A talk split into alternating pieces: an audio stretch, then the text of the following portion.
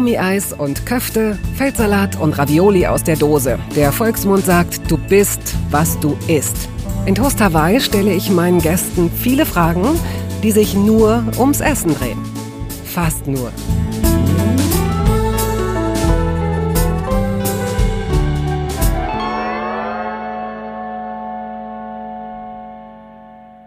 Meinen heutigen Gast lernte ich im Zug kennen. Das ist jetzt bestimmt 25 Jahre her. Einige Zeit später stellte ich fest, dass diese kluge und humorvolle Person als Auslandsreporterin arbeitete. Sie hielt sich in Krisengebieten auf. Das machte sie dann auch zu einer Kriegsberichterstatterin. Caroline Emke kommt aus Mülheim, lebte eine Zeit lang in Argentinien, war Gastdozentin in Yale, schrieb erste Essays und Bücher und bekam 2008 den renommierten Theodor Wolf Preis. Für ihr Buch Gegen den Hass wurde sie mit dem Friedenspreis des deutschen Buchhandels ausgezeichnet. Gut, das sind jetzt die Hard Facts. Möglicherweise weiß das Feuilleton und die restliche bundesdeutsche Intelligenz ja bereits alles über Carolins kenntnisreiches Verhältnis zu Tee. Aber wissen diese Leute auch, was es mit 19.20 Uhr auf sich hat? Wissen sie von ihrem Fable für Topflappen und Nutella? Ja, diese kleinen Lebensdinge sind nicht überlebenswichtig. Sie fliegen unterhalb des Radars und trotzdem oder gerade deshalb lernt man durch sie einen Menschen noch besser kennen. Sind Sie bereit? Kann's losgehen? Ich freue mich sehr, dass du dann doch noch zugesagt hast du, du warst dabei. Du warst nämlich eine der ersten, die ich gefragt habe. Und du hast gesagt, du, du weißt immer gerne, aber das ist eigentlich ist es nicht mein Thema. Was hat dich umgestimmt? Ein bisschen, ehrlich gesagt, die Corona-Zeit, weil ich das Gefühl habe, dass man so viel übers Essen nachdenken musste und auch viel mehr mit Essen befasst war als sonst, dass ich gedacht habe, jetzt rede ich auch gern. Also musste man ja, weil, weil man mehr Zeit hatte oder, oder warum musste, warum musste man mehr übers Essen nachdenken? Äh, naja, weil durch das Wegfallen von Kneipen, Bars so, und Restaurants okay, so du natürlich viel mehr damit beschäftigt warst, also eben darüber nachzudenken, was man kocht und was man isst. Und ähm, dann, äh, wenn man äh, zu zweit oder zu mehr als zwei Personen ausgeht, kann ja jeder individuell auswählen in einem Restaurant. Aber wenn du kochst, musst du ja was finden, auf das sich alle einigen können. Das ist schon sehr viel schwieriger. Also ich fand, Corona war jetzt schon auch, ja, war ein Challenge in Bezug aufs Essen. Also für dich wirklich neu. Hast du vorher wenig gekocht, nie gekocht? Nee, also in dem Sinne gar nicht. Äh, äh, ich koche ausgesprochen gern. Ähm, aber normalerweise bin ich doch sehr viel unterwegs und bin, wenn ich unterwegs bin, dann eben auch oft gar nicht in der Lage auszusuchen, wohin man geht oder was man isst, wenn du im Theater irgendwo auftrittst oder mhm. in irgendeinem Club oder äh, ja in fremden Städten, dann natürlich das nimmst, was deine jeweiligen äh, VeranstalterInnen einem anbieten und das ist auch immer ja dann eher ein sozialer Abend als jetzt ein kulinarischer per se. Und ähm, insofern ist es schon der Unterschied jetzt gewesen, dass ich einfach viel, viel, viel mehr zu Hause gewesen bin, viel weniger äh, gereist habe. Und darüber ist auch einfach viel mehr, ja, übers Kochen und übers Essen nachzudenken gab. Du hast mal, das weiß ich aus einer anderen Sendung, die wir mal zusammen gemacht haben, und da habe ich äh, viel über dich gelesen und hab, bin jetzt nochmal durch meine alten, ähm, äh, weiß ich nicht, äh, Informationen gegangen, ja. durch meine alten Notizen. Und da habe ich eine Sache gefunden, du hast mal über einem Kiosk gewohnt. Also du bist mal eine Zeit lang von dem Duft frisch gebackener Brötchen wach geworden. ich hab mal, das ist aber eine sehr, sehr nostalgische Erinnerung. Es war etwas weniger edel. Äh, ich habe mal über dem Pennymarkt gewohnt und äh, der wurde immer morgens früh beliefert und äh, ich weiß nicht, ob du das erinnerst, dann gibt's immer diese Hebebühnen von den von Lastwagen, den LKW, ja. immer diese Geräusche ja. machen. ähm, okay. Also aber der Duft, die Geschichte ist eigentlich schon kaputt. Die Geschichte ist super. Ich könnte sie von nun an ja so erzählen, als ob es so ja, gewesen wäre. Ja, ich finde schon. Und dann wäre es auch ein Familienbetrieb, eine Bäckerei. Ja, äh, und ich habe dann auch meine erste Liebe dann dort das in den Bäck. Ja, nee, das wäre super. Ähm. Und zwar, weil sie geklingelt hat und gesagt hat, entschuldigen Sie, haben Sie zwei Eier für mich? So ja, also in der Bäckerei würde genau. ich auch immer nach Eiern fragen, genau. Äh, die brauchten die, um die zu, um, um irgendwas zu backen. Und du so, ey, das glaubt uns keiner. Und jetzt sind wir ein Paar. Ja, ja ich könnte jetzt, muss ich mal überlegen, welche Geschichten ich zu dir erinnert, die nicht geschehen sind, aber es fällt mir im Verlauf des Gesprächs bestimmt noch was ein. Fühl dich frei. Ja, nee, du kannst super. irgendwas, äh, irgendwas Mhm. erfinden, das wird äh, eh niemand nachrecherchieren, hoffe Ja. ich, weiß ich nicht. Aber der Duft frisch gebackener oder aufgebackener, das ist ja, finde ich, schon sehr tückisch, dass man, äh, oder mir geht es zumindest so. Dass ich, du dir das einbildest, meinst du, als meine Geschichte ist tückisch oder oder überhaupt der Geruch Tückisch von Essen? ist das, worauf ich jetzt hinaus will, dass äh, selbst so diese aufgebackenen Fertigbrötchen und diese fiesen Backmischungen und so weiter, die es im Zweifel in Discountern und auch in so Kiosken und selbst an Tankstellen gibt, dass das immer noch dieser Duft ist, dieser süße, schöne Duft, Mhm. frisch gebackener. Also es, es riecht besser, als es ist. als es schmeckt. Naja. Ähm, ja, also die Verführbarkeit über Duft Hm. äh, äh, finde ich tatsächlich ein to- also das finde Hm. ich in verschiedenen Hinsichten ein tolles Thema. Das eine, dass äh, mich Dinge anziehen können, die ich aber gar nicht mag. Also zum Beispiel Kaffee. Äh, Ach, du trinkst. Genau, ähm, ich trinke einfach, ich probiere das alle halbe Jahr mal wieder, weil ich denke, es wäre so wahnsinnig cool äh, und es wäre so viel lässiger, wenn ich irgendwo ins Café gehen könnte und dann diese merkwürdigen Namen aussprechen Das heißt könnte. ja auch Kaffee, man geht ja nicht Ja, aber gut, also keine Sau bestellt ja mehr einen Kaffee, sondern es ist dann ja irgendwie immer ein, äh, keine Ahnung, ein Macchiato oder ja, wie die alle heißen, ja.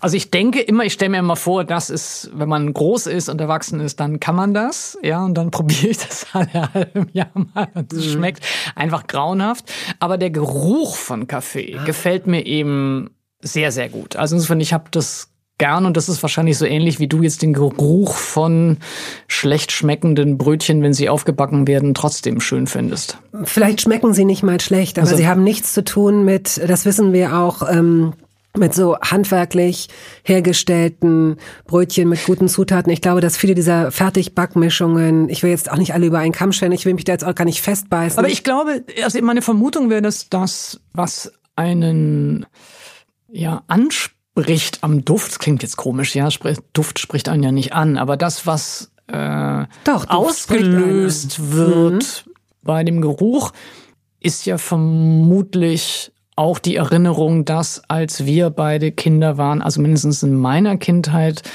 gab es gar keine frisch. Also es gab frische Brötchen, aber nicht bei uns zu Hause, äh, sondern es waren eben aufgebackene Brötchen. Aber Und insofern vermute ich, dass we- wenn wir das heute irgendwo riechen, dann ist es gar nicht allein der Duft, der uns erfreut, sondern die Erinnerung an den Duft in der Kindheit, die einen erfreut. Bestimmt, bestimmt hast du recht damit.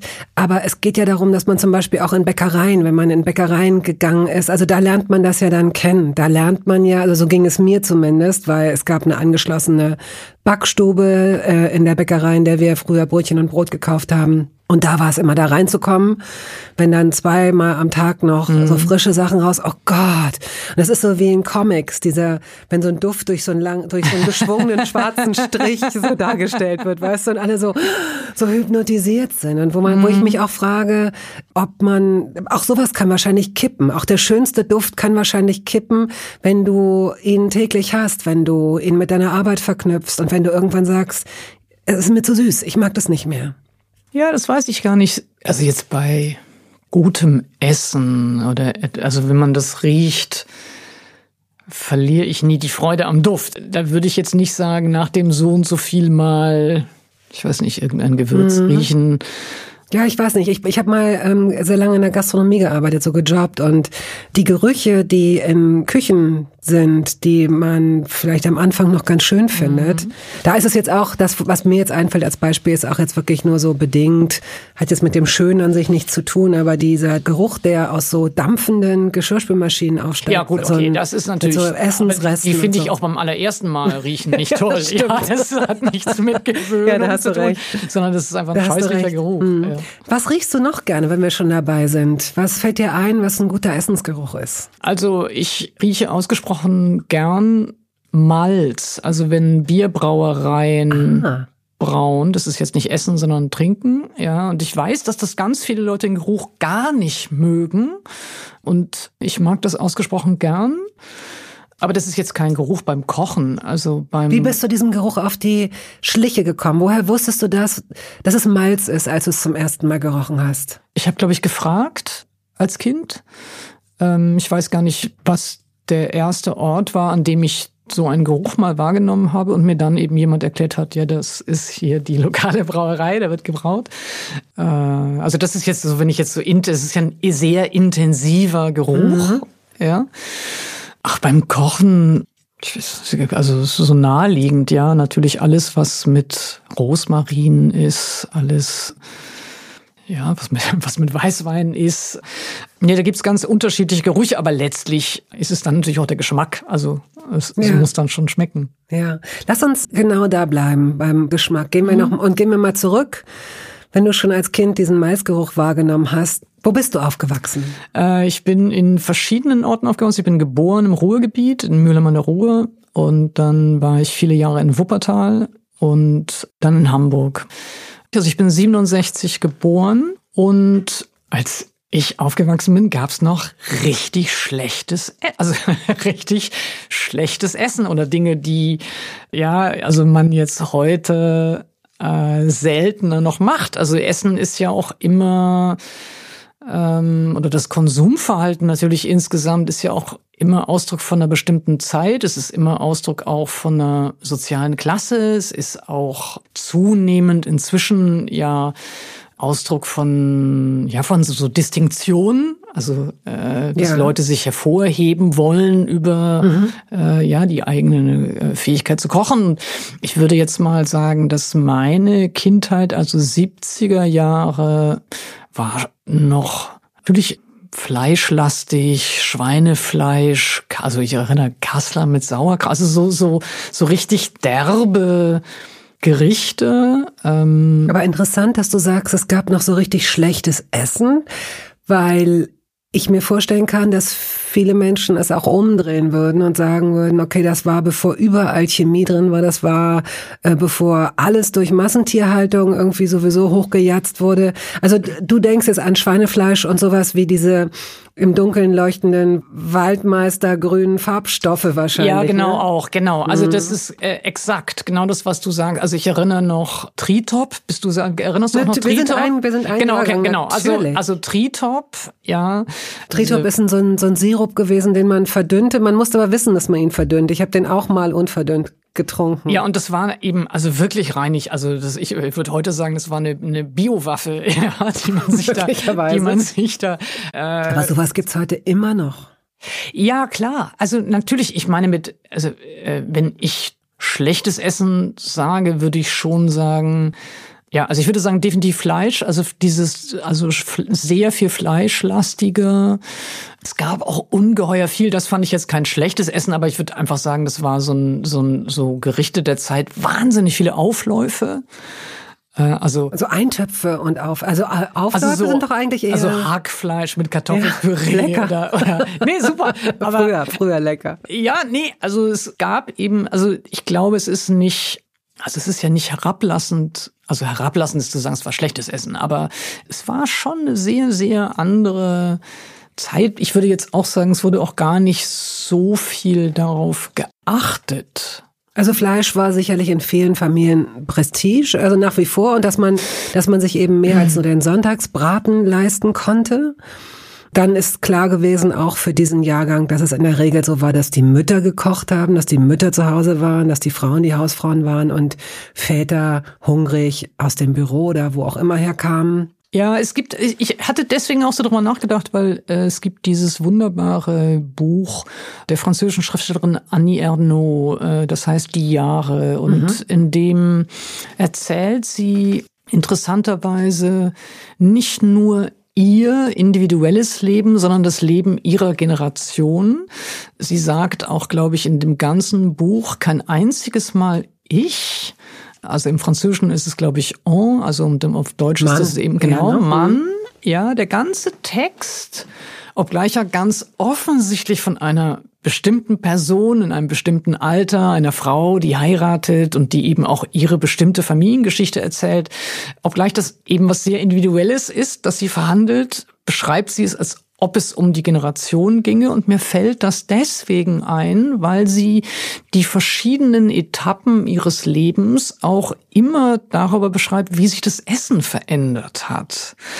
Und auch, wie sich der Konsum verändert hat. Also ob es äh, plötzlich Erfindungen gab, die den Haushalt erleichtert haben mhm. äh, oder eben ob es eine bestimmte bestimmtes Bemühen gab, anders zu kochen oder was anderes zu essen. Und ähm, ich glaube, mit dem, also diesem Text im Kopf würde ich auch über mein eigenes Leben auch schon so nachdenken, ja, dass Essen in unterschiedlichen Phasen eben ähm, ganz unterschiedliche Dinge bedeutet hat. Habt ihr zusammen gegessen ähm, als Familie? Genau, das ist nämlich eher der Punkt, den ich erinnere. Ja, also die Frage, was das sozial bedeutet hat oder innerhalb der Familie bedeutet hat. Also wir haben zum Beispiel zu Abend gegessen, immer exakt um 20 nach sieben. Immer was? wenn die Heute-Sendung vorbei war. Ah, nein. Ja, also es gab sozusagen immer, also eine es war eine Zeit sehr, auch, wie lustig. ja, total schräg, aber es gab eben, es orientierte sich immer an den Nachrichten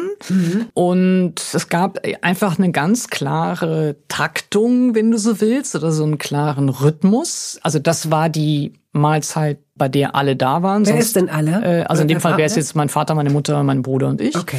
Also das, was, womit ich es auch verbinde, ist eben zum Teil diese Verkopplung von dem Essen und dem, was gerade vorher man gehört hatte. Also die Stimmung an dem Essenstisch orientierte sich schon dann auch oft daran, wie meine Eltern auf die Nachrichten reagiert Ach, haben. wirklich? Ah, ja, ja, schon. okay. Also, also ich meine mich zu erinnern, so Schleierentführung zum Beispiel. Also dieses Gefühl von Oder Bedrohung, Genau, ja, mhm. von Bedrohung, von Bedrängtheit, ja. Und auch, dass man es nicht ganz genau verstehen konnte. Aber dieses Gefühl beim Abendessen war eben häufig eins, das ja eher belastet war oder verschattet war und definitiv ja auch schnell. Also es äh, war jetzt nicht, dass wir da wahnsinnig lange irgendwie gesessen hätten so.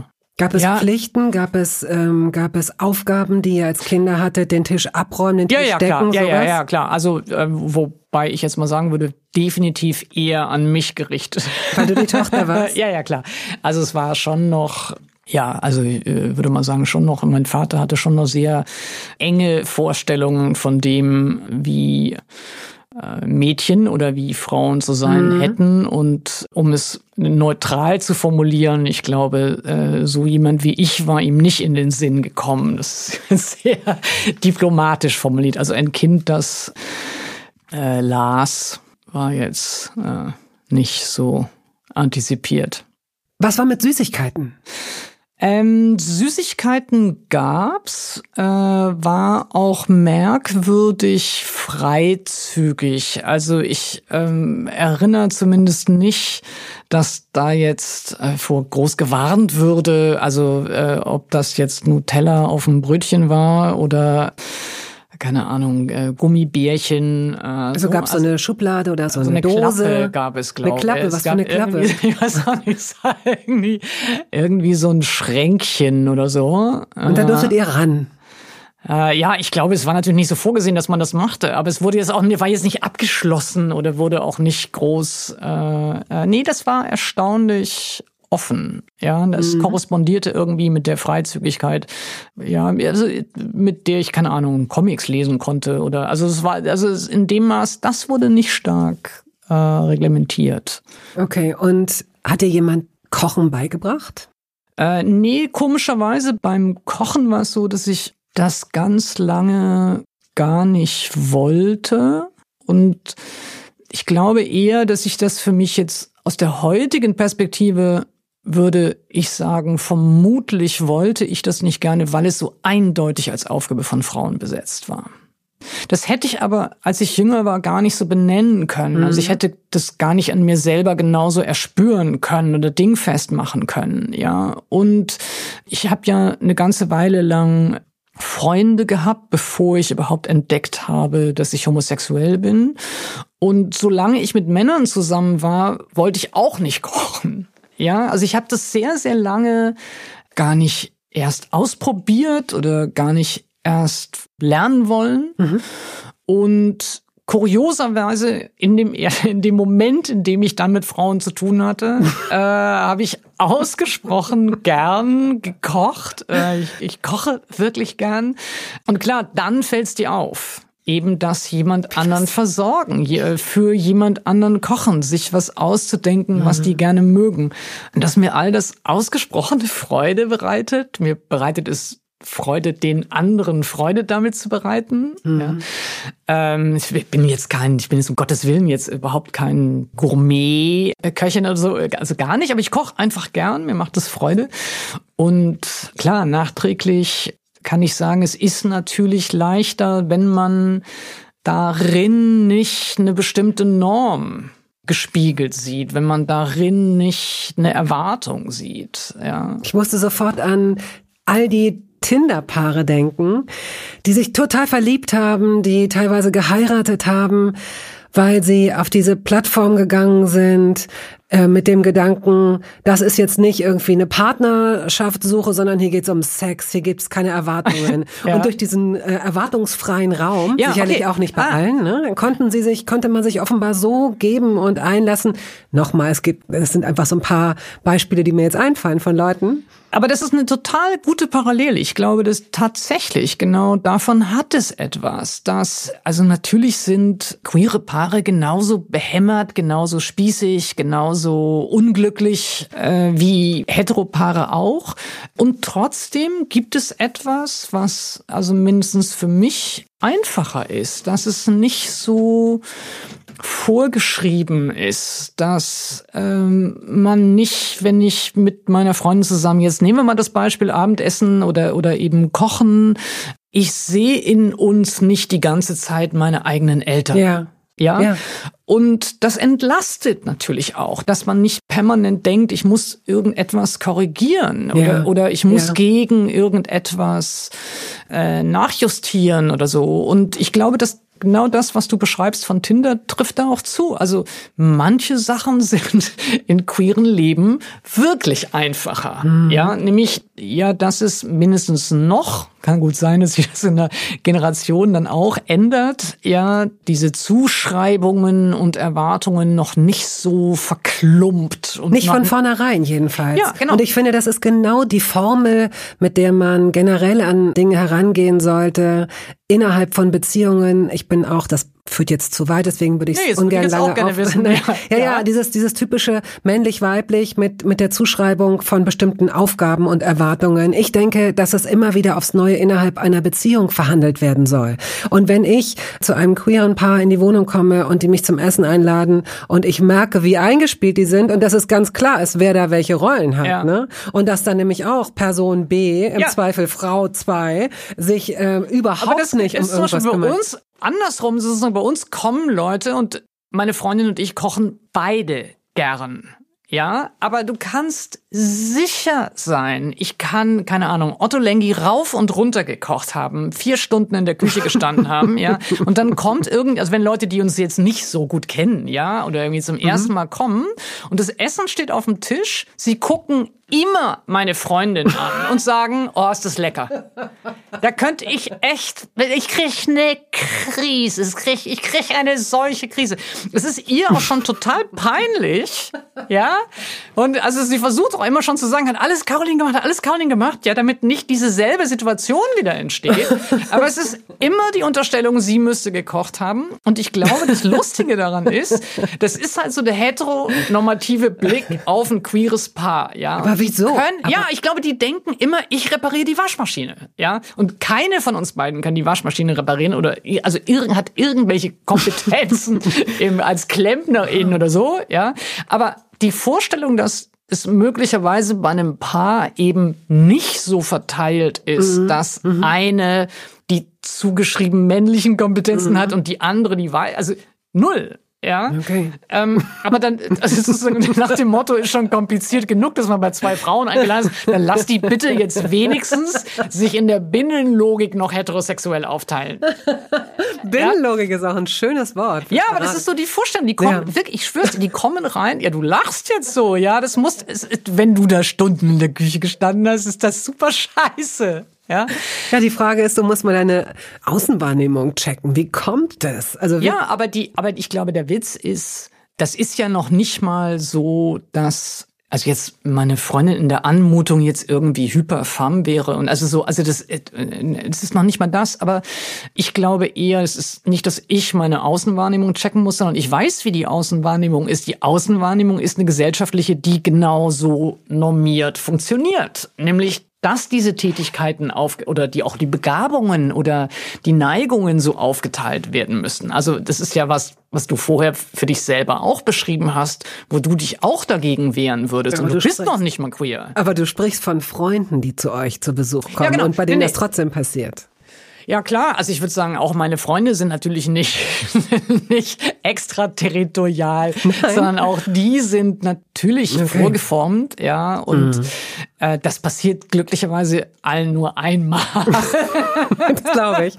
Wie ist es denn? Könnt ihr zusammen kochen? Könnt ihr beide zusammen in nee, der Küche? völlig kommt total ausgeschlossen, geht überhaupt nicht. Also ich hätte sehr gern den größtmöglichen Abstand zwischen meinem Herd und meiner Freundin, die äh, glaubt, aus auch noch größtmöglicher Entfernung äh, mhm. Ratschläge geben Ach, zu können. Ja, nee, nee, läuft nicht gut dann. Also wie so eine haben, Beifahrerin oder wie? ja, nee, wir, also wir haben nicht viele Konfliktpotenziale, aber ich wusste nicht, dass das eine Sendung übers Kochen ist. Ich dachte, es ginge ums Essen, aber ums Kochen, ähm, nee, nee, ich hätte gerne da, nee, das läuft nicht gut. Äh, also wir haben auch unterschiedliche Systeme. Wie ist denn dein System? Ja, also meins ist wie beim, beim Memory spielen. Spielst du Memory? Erinnerst du Memory noch? Ja, natürlich. Ja, gut, okay. Bist du der Typ, du patscht mit der Hand irgendwo in die Mitte an eine Stelle und mit der Hand an irgendeine andere Stelle? So oder? wie du es formulierst, würde ich niemals Ja sagen. Das nee, klingt jetzt, ja schon. Nee, jetzt kannst du dich schon mal jetzt mal raus da. Und, die, also, und die Alternative wäre nee, so systematisch wissen. am Rand lang, sich lang zu fummeln. Ja, genau. Also wie machst systematisch, du das? analytisch. Ich mache es. Du ich, patscht in die Mitte. Also patschen würde ich es nicht nennen, aber okay, also so wie du Memory, so wie du Memory mhm. spielst, kocht meine Freundin. Ja und intuitiv. ja, es war klar, dass du schon gleich auf ihrer Seite bist. Nein, ich sag's ja. wertneutral. Äh, nee, also äh, ich muss eher vor, vorher Sachen irgendwie schnibbeln und sortieren und so. Meine Freundin ist technisch viel besser als ich, kann alles viel, viel, viel, viel schneller und genauer und so machen, aber ist großes doch Chaos eher. Also Typ Patschen, ja. Und ich muss so ein bisschen genauer irgendwie sortieren und so kleine Töpfchen alle machen. Bei dir sieht's aus wie in so einer Fernsehküche. Ich äh, habe schon mal was vorbereitet. Klong, klong, klong, klong, klong. Und dann ist das da wie so ein... Nee, ich habe schon mal was vorbereitet, wäre jetzt nicht mein Satz. Aber nee, ich... Also, es ist jetzt total unfair. Nee, also es ist eher sortiert, aber ich schmecke gut. Also ich schmecke gut ab. Jetzt bist du nein, ich überlege total gerade, erstaunt nein, ich überlege gerade, ob du vielleicht das traust du mir nicht zu. Nein, ich glaube, natürlich traue ich dir das zu. So. Ich äh, bin, ich überlege gerade, ob du, ja die, also die Leute können ja nicht sehen, wie du jetzt guckst. Du guckst extrem ungläubig Na, das, äh, an dieser Stelle. Äh, ich überlege, ob du, um sie zu schützen, ob du versuchst jetzt gerade diplomatisch dich so ein bisschen rauszudrehen, weil diese zwei Systeme, diese zwei unterschiedlichen ja. Systeme leuchteten mir noch nicht gleich Ach so, ein. Okay, also bei meiner Freundin sieht es halt sehr, sehr chaotisch aus und bei mir sieht es eher ordentlich aus. Okay, das heißt, also dass, eher du auch, dass du auch mit der rechten Hand schon mal was wegräumst, während du mit ja. der linken irgendwas ja. hin und her schiebst. Ja, genau. Und bei ihr ist es so, schmeckt super. Bei ihr ist es dir ein völliges Rätsel, wie es jemals fertig wird. Aha. Ja, Komplettes, absolutes totales Rätsel. Und danach sieht es schlimm aus, aber es schmeckt hervorragend. Ja, nee, nee, nee, nee. Also, also wie gesagt, wir, also wir kochen wirklich ähm, sehr unterschiedlich. Sehr unterschiedlich mhm. und wir spielen auch sehr unterschiedlich Memory. Äh, wie ist es mit dem Einkaufen? Habt ihr Unterschiede? Habt ihr so eine gemeinsame Liste, nee, nee, auf die nee, ihr Nein, gar nicht. Nein, überhaupt nicht. Also das ist jetzt natürlich auch so im Normalalltag, wenn jetzt nicht Corona wäre, bin ich natürlich auch wirklich viel unterwegs. Äh, sie auch. Das normale äh, Leben ist eben eins, das an sehr vielen verschiedenen Orten stattfindet und ähm, in dem Sinne ist gar keine ja, es, es gibt gar keinen Alltag, ob in der Woche oder am Wochenende, der sich wiederholen würde, sondern. Nicht mal im Kleinen, nicht mal so nach Hause kommen.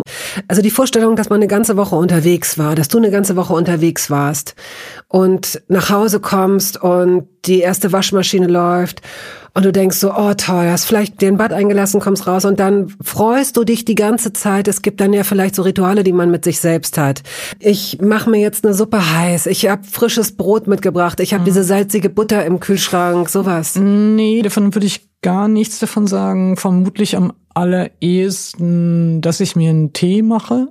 Also Tee ist sicherlich das, was mich ja. am stärksten lotet. Mhm ähm, was ich am stärksten mit Beruhigung verbinde oder auch mit mir was Gutes tun. Also mir was Gutes tun übersetze ich in Tee trinken, wow, sicherlich. Ja. Ähm, also du giltst auch als Connoisseurin? Ja, das ist ja, also, naja, ist ja so. Ist ja, also nee, also ich, also ich, ich vermute, so wie andere Leute, äh, eine gute Flasche Wein aufmachen oder sowas. Ja, das geht an mir völlig vorbei. Also es geht an mir völlig vorbei.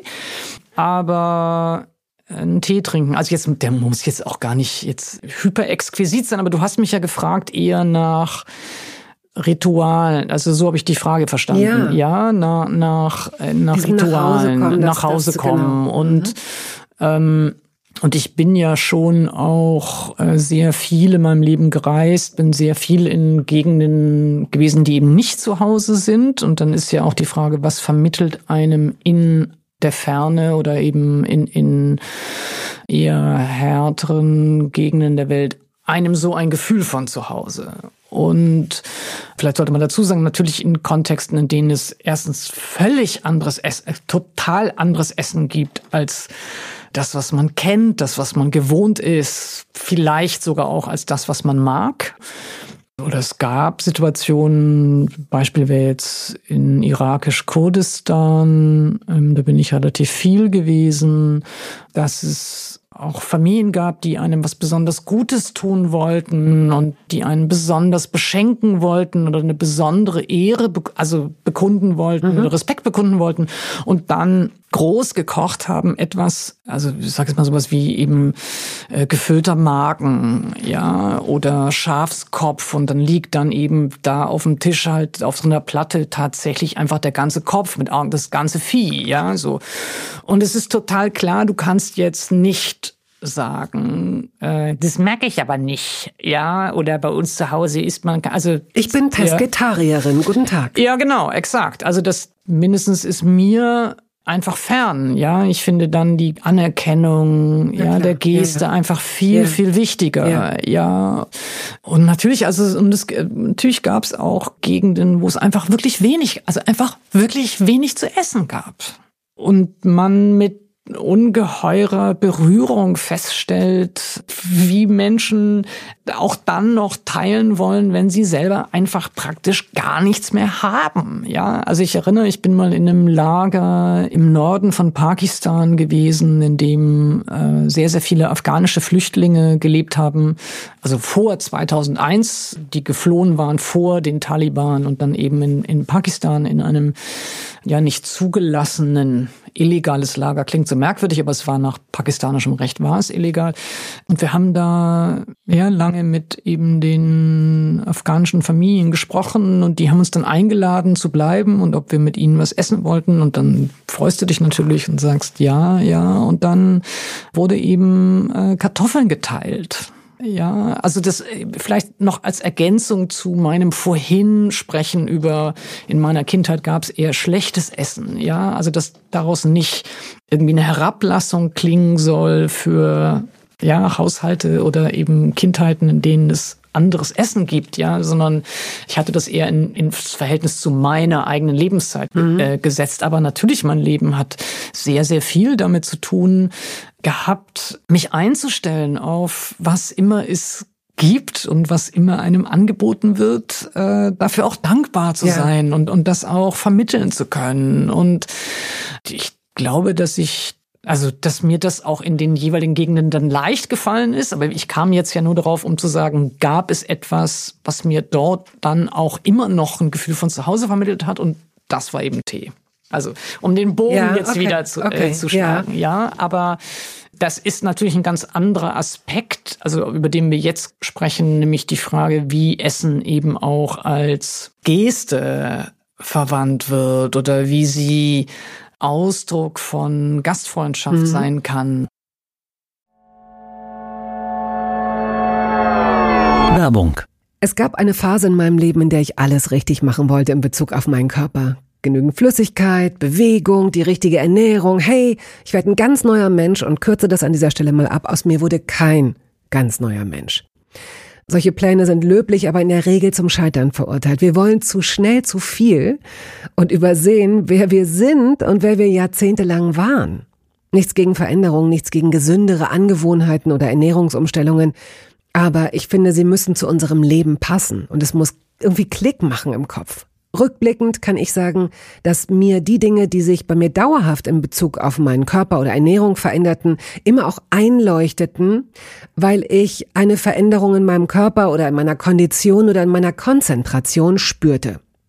Vor ungefähr zwei Jahren riet mir eine sehr gute Freundin, die Ärztin ist, dazu, ein paar kleine Check-ups durchzuführen und bat mich eindringlich darum, täglich Omega-3-Fettsäuren zu mir zu nehmen.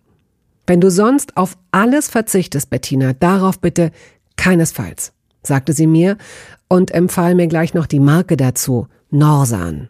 Da hätte sie die Inhaltsstoffe gecheckt, die nähme sie nämlich selbst auch. Nun ist es ja nicht so, dass ich das nicht selbst schon hundertmal gelesen hätte. Allein schon um Entzündungen abklingen zu lassen, ist unser Körper auf ungesättigte Fettsäuren angewiesen, kann sie aber nicht selbst produzieren. Wir müssten täglich 250 Gramm Makrele oder Sardellen oder Lachs essen. Bekommt niemand von uns hin, oder? Ich begann dann damit, verschiedene Produkte zu vergleichen. Rezensionen, Qualitätsnachweise, Erfahrungsberichte und landete, das hätte ich mir also sparen können, wieder bei Norsan. Daher fällt es mir wahrscheinlich auch so leicht, diese Produkte hier zu bewerben. Es gibt die hochdosierten Omega-3-Produkte im Sortiment als Kapseln oder Öle aus Fischöl oder Algenöl. Letzteres dient als vegane Variante. Und für Kinder gibt es beispielsweise vegane Kaugelee-Drops. Mein Favorit ist das Fischöl, weil ein Esslöffel pro Tag ausreicht und ich damit zudem noch Vitamin D3 aufnehme. Gesundheitsversprechungen kann und darf ich hier nicht machen, das ist klar. Aber ganz subjektiv als Bettina kann ich sagen, dass ich mich deutlich fitter und konzentrierter fühle seit anderthalb Jahren. Also seit ich das Öl täglich nehme. Und ich werde dabei bleiben, Podcast-Werbung hin oder her. Und meine Arztfreundin ist auch happy. Sie ist eine von über 5000 Ärztinnen und Ärzten, die die Produkte von Norsan empfehlen. Ich habe auch gerade nochmal nachgeschaut. Norsan ist die meistverkaufte Omega-3-Marke in deutschen Apotheken. So, und weil das der Deal auf Gegenseitigkeit ist, machen wir es hier endlich auch mal so, wie Sie das vielleicht schon aus anderen Podcasts kennen. Es gibt einen Code mit einer Ermäßigung von 15 Prozent auf Ihre erste Bestellung. Dieser Code ist gültig bis zum Ende des Jahres und lautet Toast 15, kleingeschrieben und ohne Leerzeichen. Toast 15. Sie finden die Infos dazu auch in den Show Notes.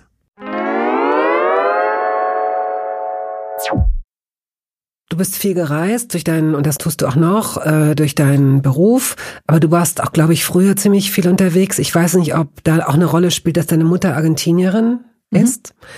Habt ihr auch eine Zeit lang in Argentinien gelebt? Nein, also man muss dazu sagen, die Familie meiner Mutter ähm, ist ausgewandert, 32, nach Argentinien. Insofern ist immer so ein bisschen die Frage, als was bezeichnet man sich. Meine Mutter hatte verschiedene Pässe zu verschiedenen Zeiten. Mhm. Äh, meine Lebensgefährtin ist auch Argentinierin, insofern okay. hat sich da äh, der Kreis geschlossen. Du hast in England eine Zeit lang gelebt. Du hast mhm. in London studiert, du warst an der Harvard University. Hat sich da aus dieser Zeit irgendetwas in die Jetztzeit übertragen? Irgendeine Sache, die du dort angefangen hast zu mögen, zu essen?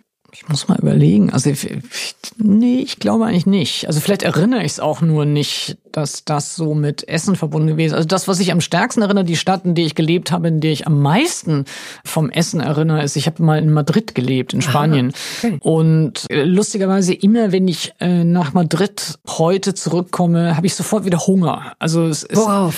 alles eigentlich. Also, ich entwickle absolut Fressgelüste, wenn ich nach Madrid komme. Es ist einfach irgendeine Form von Freude in der Stadt zu sein, Freude an diesen Tapas, äh, Freude an dem Draußensein, an der Kultur. Ich bin einfach wahnsinnig mhm. gerne in der Stadt und ich glaube, das Glücksgefühl, dort zu sein, äh, übersetzt sich dann in einfach alles essen wollen, was in den Vitrinen dort liegt. Was würdest du als dein Lieblingsessen bezeichnen, wenn es sowas gibt? Oder was, was Ach so, würde also jetzt, wenn ich bei, bei Spanien jetzt sagen würde, äh, habe ich, am- hab ich wahnsinnig gerne Boquerones, aber das ist jetzt einfach nur, es sind so eingelegte Sardellen sind es, glaube ich. Aber das ist jetzt nicht mein Lieblingsessen, sondern das ist einfach nur das Glücksgefühl, Ja. das ich damit verbinde, wenn ich an so einer Bar stehe und es ist so ein bisschen ruppig und äh, nicht so richtig sauber und so. Natürlich verbinde ich auch bestimmte Orte mit ja, irgendeinem Streetfood oder irgendeine Ecke, an der, also Gib mal ein, zwei Beispiele. äh, also New York verbinde ich immer mit äh, so einem Burrito-Laden, äh, den es in Downtown äh, gibt. Und äh, was also, gehört in diesen, in diesen Unglaub, in dein Lieblingsburrito? Äh, ja, das ändert sich mit der Zeit. Also früher, als ich noch Fleisch gegessen habe, gehörte da unbedingt immer Hühnchen rein. Jetzt esse ich kein Fleisch mehr. Insofern äh, ist es, was immer sie für fleischlose Angebote haben, würde ich jetzt essen. Und substituierst du dieses Fleisch? Brauchst du diese äh, so wie Fleisch? Äh, also nimmst du dann Soja, Tofu oder ist es dann einfach? nö. Also ich bin nicht sozusagen durchgängig fleischlos. Ich esse schon auch noch Fisch. Und Klammer auf, so wie wir vorhin gesprochen haben, ich würde jetzt eben auch, wenn ich irgendwo auf Reisen bin äh, und bei einer Familie bin und die bietet mir Lammfleisch an, würde ich jetzt nicht sagen, das esse ich nicht. Ja, so. Aber jetzt ich für mich selber, wenn ich koche, vermeide ich das und wenn ich irgendwo essen gehe eben auch. Also insofern wäre das jetzt meine Erinnerung an den Burrito in New York ist eine andere als das, was Ja. ich jetzt vielleicht heute essen würde. Und in Madrid sind es immer Tapas, ja. In Berlin ist es ganz unterschiedlich, also ganz, ganz verschieden. Aber ich mag also Streetfood wirklich gern. Ich mag auch dieses, ja, das Reden mit den Leuten, die einem Essen verkaufen, äh, sehr, sehr gern. Ähm, ich habe in New York äh, eben eine sehr besondere Zeit auch erlebt, das muss man sagen. Ähm, ich bin aus Versehen am 11. September 2001 in Manhattan gewesen und das war dann eine Zone, die abgesperrt wurde in der eigentlich die Menschen evakuiert werden sollten aus der Gegend heraus. Und da ich aber nur zu Besuch war, wollte ich nicht heraus evakuiert werden, weil klar war, ich komme nicht wieder zurück. Insofern bin ich dann ein paar Wochen lang äh, in Downtown Manhattan geblieben. Und das hat dann auch dazu geführt, dass die Menschen, die da in der Zeit da unten in Downtown saßen, sich besonders gut kennengelernt haben, ja, und ich kannte also keine Ahnung den den Waschsalonbesitzer so wie eben den Burrito-Laden, ja, also es ist äh, und es gab auch noch einen Sushi, einen kleinen Sushi-Laden unten im Haus. Also dadurch sind da natürlich dann auch noch mal so ganz andere Kontakte entstanden, die jedes Jahr immer, wenn ich wieder dahin komme, äh, ich auch diese Leute immer noch mal wieder aufsuche und besuche. Und wir sprechen gar nicht über die Zeit von damals, gar nicht, dass man das jetzt so nostalgisch immer aufleben lassen müsste, aber deswegen verbinde ich das damit. Also ich verbinde es jetzt eben nicht nur in Anführungszeichen mit Essen, sondern auch mit der Situation, in der wir uns so kennengelernt haben. Wenn jetzt jemand aus New York, aus dieser Zeit, aus diesem Viertel zu dir käme, um zu sagen, ja, ich weiß, Globalisierung und Berlin ist eine offene Stadt und so weiter, aber ich wünsche mir jetzt von dir ein typisch deutsches Essen. Was würdest du dem oder derjenigen vorsetzen? Was würdest du kochen? Was würdest du machen?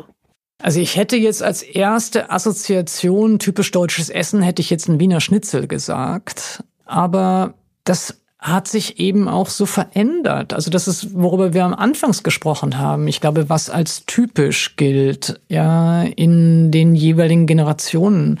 Äh, es ist natürlich ein Döner, ist ein typisch deutsches Essen geworden. Ja, und ich würde, also ich würde wahrscheinlich, in, ich meine, ich wohne in Kreuzberg, ich würde wahrscheinlich zum Falafelladen gehen. Ja, also das kann, würde ich jetzt sehr gerne, also ich habe auch Freunde, die das selber können, das kann ich jetzt leider nicht, ja. Aber ja, ich glaube, ich würde zum Falafelladen gehen. Wir kommen zur Rubrik Entweder oder. Entweder oder. Kaffee oder Tee hat sich ja schon erledigt. Das sich immer total, dass Guck mal. mir jemand diese Frage noch stellt. Ja, ist unglaublich. Ich bin Cheflobbyistin für Tee eigentlich. Eigentlich müsstest du auch schon äh, Hauptberuflich. sehr gut bezahltes Testimonial sein. Wir fragen ich uns, bin, wo bin, bleiben bin die ehrlich gesagt, ich würde auch, also ich, Wir wissen nicht, was. Ich warte drauf. Es wird kommen, es Ja. Mhm. wird kommen, pass auf. Erdbeeren oder Himbeeren? Himbeeren, Himbeeren oder Kirschen? Himbeeren, Himbeeren oder Pflaumen? Himbeeren, Was denn jetzt? Ich mag Himbeeren. Du guckst mich jetzt total entgeistern an. Du hast jetzt, war immer die Himbeere als Option, ist doch gut. Ich sag doch gar Ja, nichts. nee, das, das, ich will ja nur, okay. Joghurt oder Pudding? Joghurt. Ja. Ja. Ja. Wie isst denn du deinen Joghurt? Ist das eine Entweder-Oder-Frage? Ja, ist auch keine, genau. Wo ist Mann, denn das, das ist, entweder oder? pass mal auf, das ist im Grunde das Transportmittel für mögliche. Ich hatte mal, ich hatte mal eine irische Freundin und wenn man der irgendeine Entweder-Oder-Frage gestellt hat, antwortete sie mit Yes. Ja, und wenn ich dann gesagt habe, das geht so nicht bei einer Entweder-Oder-Frage, kannst du nicht mit Ja antworten, ja, und dann äh, habe ich gesagt, das ist nicht logisch, ja, dann hat sie gesagt, this is Irish Logic. Oh, okay. Ja. Gut. Äh, also das könnte ich jetzt, also wenn noch so eine Frage käme, Wenn du möchtest, könnte ich du- auch nochmal mit Ja antworten. Ich werde so tun, als ob ich diese Erklärung vergessen habe. Ja. Müsli oder Porridge? Je nachdem. Okay. Äh, aber eher Müsli. Ich schnibbel Obst und willst du wissen, ja? Und Ich äh, möchte wissen, was Joghurt? du da reinmachst, genau. Ach so, Himbeeren. Nein, das hängt natürlich, also es ist mindestens Äpfel auf jeden Fall und wenn es geht Birnen und äh, Himbeeren wären auch toll und Sojajoghurt, Okay. Macadamia oder Walnüsse? Walnüsse. Das ist aber exquisite Auswahl. Walnüsse oder Cashews? Cashews. Hotdog oder Döner? Döner. Also ich meine jetzt, Klammer auf, ich esse jetzt natürlich weder das eine noch das andere, weil ich kein Fleisch esse. Aber, äh, Aber wenn, aber wenn dann ich ja. jetzt, wenn ich jetzt auswählen soll, äh, würde ich jetzt, also Hotdogs finde ich ganz grauenhaft. Also es gibt auch keine Situation, in der ich je, also ich habe sehr, sehr, sehr, sehr, sehr wenige Hotdogs in meinem Leben gegessen. Aber jedes Mal war es eine Enttäuschung. Wirklich? Ja, und es gibt auch kein, ich kann sie auch nicht durch drumherum Kulissen irgendwie leckerer machen. Ja, also ob, also der schlimmste Hotdog meines Lebens, glaube ich, war mal auf der Leipziger Buchmesse. Das ist nicht, das ist einfach Und der schmeckt Bacon. dann schlimm, weil ich meine, labberig sind die Einfach nach nichts. Okay, Eben. Nach nichts. Nee, ich glaube, das Konzept des Hotdogs kann nichts mit Essen zu tun haben. Also ich, es muss irgendetwas. Äh, Naja, es ist dem Konzept des Hamburgers nicht so unverwandt. Auch da kommen. Aber die, die Alternative war ja der Döner, ja. Und der Döner hat nun richtig, ich meine, der hat richtig Substanz. Der, also, nee, Ja, sind, ja, nee, also ja. ich finde einen Döner, also wie gesagt, ich esse jetzt einfach kein Fleisch mehr, aber ein Döner ist super lecker. Falafel oder Döner? Falafel. Falafel oder Burger? Falafel. Auch wenn es so ein, ähm, Nee, Falafel finde ich super. findest du Ja, offenbar. und okay. verbinde ich auch Ja, mit tollen, okay. Ja, tollen, tollen ja, ja, äh, ja. Orten. Zucker oder Honig? Äh, Honig. Süßes oder salziges Popcorn? Ah, salzig. Immer schon? Also ehrlich gesagt, als im Kino meiner Kindheit kann ich gar nicht erinnern, dass ich da irgendwie Popcorn. Vom Kino habe ich nichts gesagt. Äh, ja, zu Hause. Du meinst, ich mache zu Hause Popcorn? Äh, nee, also habe ich noch nie gemacht in meinem Leben. Oh, ich hatte mal eine Freundin, die hatte eine Popcornmaschine. Echt? Oh Gott. Und dann hast du immer Popcorn gegessen. Süß oder immer nicht. salzig? Das ist, das ist ja auch so, dass es sich dann ein bisschen abnutzt. Süß oder salzig? Immer früher süß Ja. und richtig mit Widerwillen mal so aus Versehen salziges. Okay, und Himbeer oder Erdbeere? Und dann aber gesehen, dass die Mischung, dass die Mischung aus salzigem und süßem Popcorn ideal ist. oh, Ja. Zitrone oder Banane? Banane. So, grüner oder weißer Spargel? Grün. Grün? Ja, unbedingt. liebe grünen Oh, Du bist, glaube ich, die erste Grünantworterin. Was? Nein, ich ja. finde das großartig. Ich liebe grünen Spargel. Guck dir das an. Ja. Und puristisch wirklich einfach mit, mit, mit Öl und Salz Ja. im Ofen, Ja. mit ein bisschen Zitrone Äh, oder Nicht mehr im Ofen, sondern im, also schon auch einfach im, äh, Wasser. ge- ge- äh, im Wasser Ja, oder, klar. oder dünstest du den so? äh, nee, Nö. Äh, im Wasser. Ah, interessant. Mhm, mhm, mhm. Apfel oder Birne? Mm, möchte ich nicht. Möchte ich nicht drüber sprechen. genau, das ist total indiskret.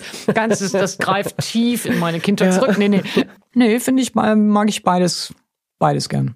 Spiegel oder Rührei? Rührei. Auch da ohne alles oder machst du dir da so ein bisschen Käse oder ein bisschen Tomaten rein, Schafskäse? Äh, geht in allen Zwiebeln. Varianten. Mit Tomate und mit äh, Mozzarella oder ohne alles. Ähm, Lakritz oder Weingummi? Lakritz.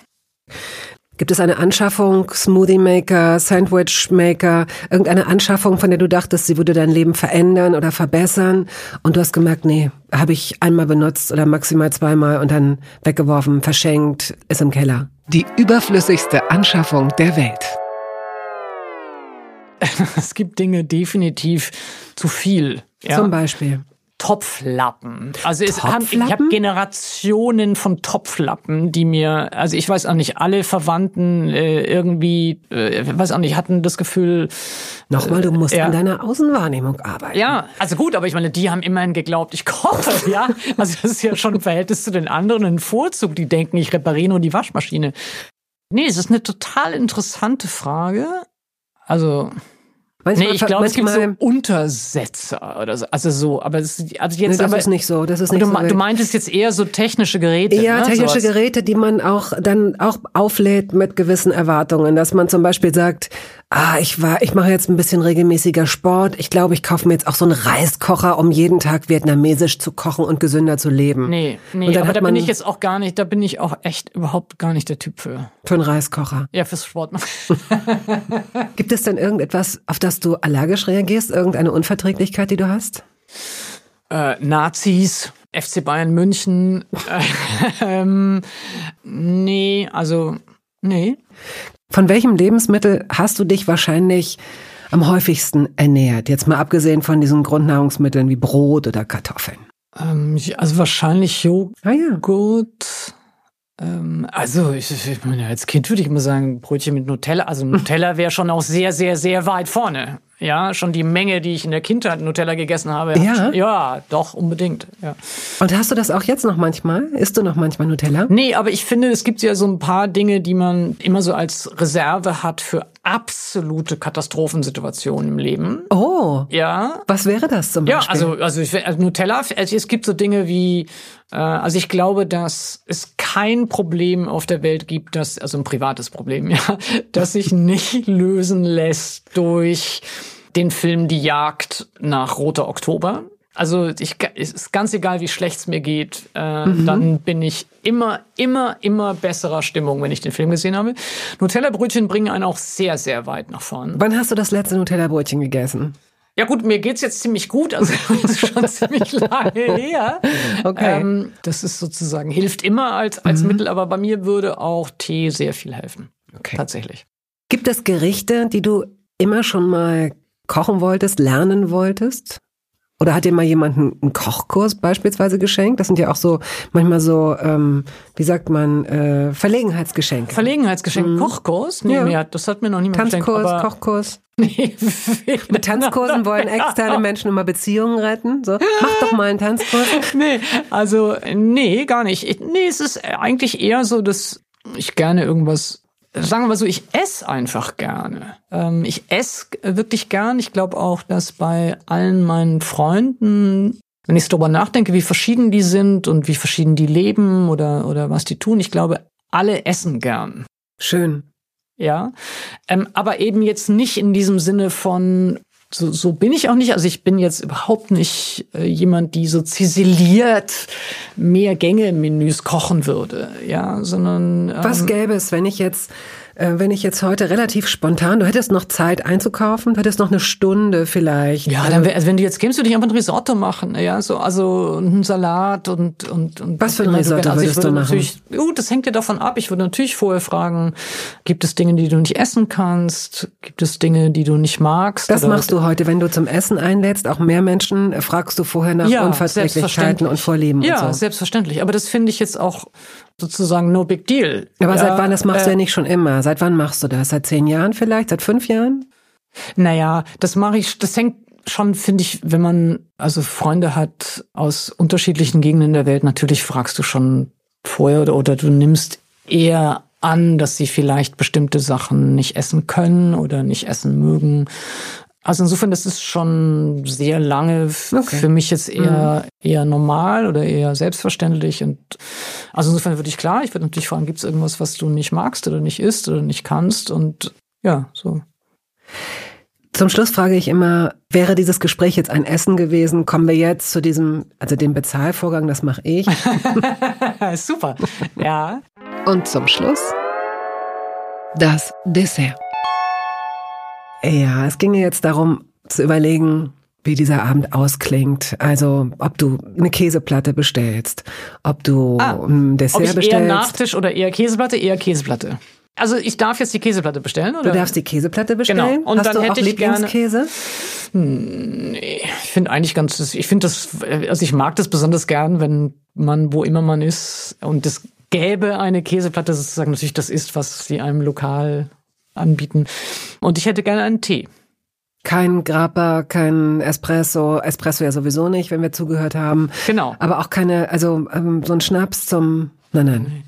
Du beschließt so einen Abend mit einer kleinen Käseplatte und einem Tee. Ja, das wäre toll.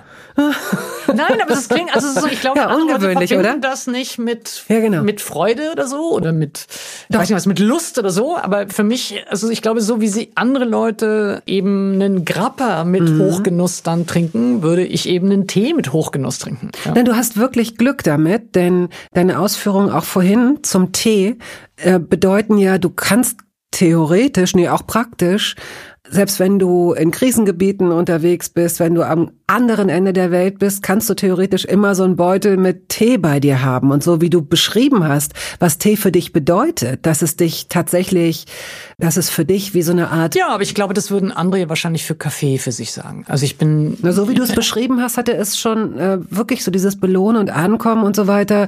Da hatte ich so das Gefühl, nicht umsonst gibt es ja auch äh, Teezeremonien und das Ganze. Ja, also ja gut, ich würde jetzt natürlich jetzt nicht irgendwo äh, äh, keine Ahnung, äh, auf Haiti sitzen und ein Teezeremonie. Also ja, also das natürlich gibt es unterschiedliche Umstände, in denen man sich viel Bei so einer Voodoo-Zeremonie ja, ja, würdest nein. du auch schon mal einen Schnaps trinken. Ja, also ich würde, ob ich grundsätzlich, du willst grundsätzlich, ob ich auch schon mal einen Schnaps trinken? Ja klar, also wenn ich irgendwo bin und bietet mir einer einen Schnaps an, dann trinke ich einen Schnaps. Okay. Ja, also ich würde sagen, ich bin in jedem Falle antidogmatisch dabei.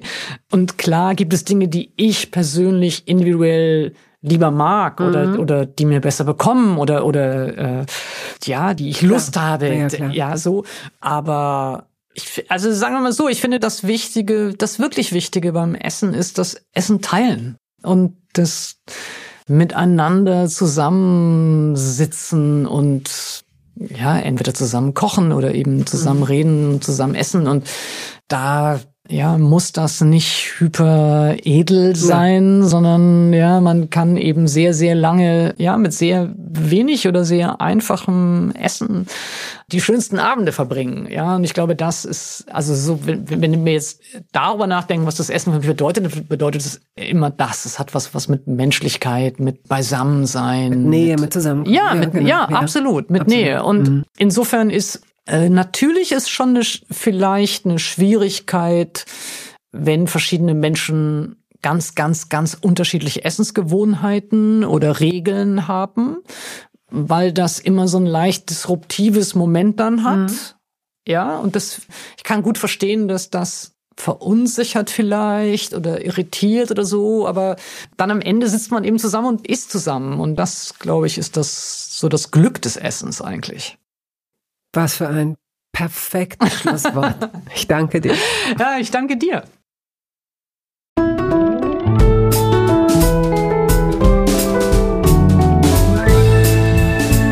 Toast dabei ist eine Studio Bummens Produktion. Ausführende Produzentin Wiebke Holtermann. Ton und Schnitt Henk Heuer. Musik Jakob Ilja. Neue Folgen hören Sie jeden Samstagmorgen. Überall da, wo es Podcasts gibt.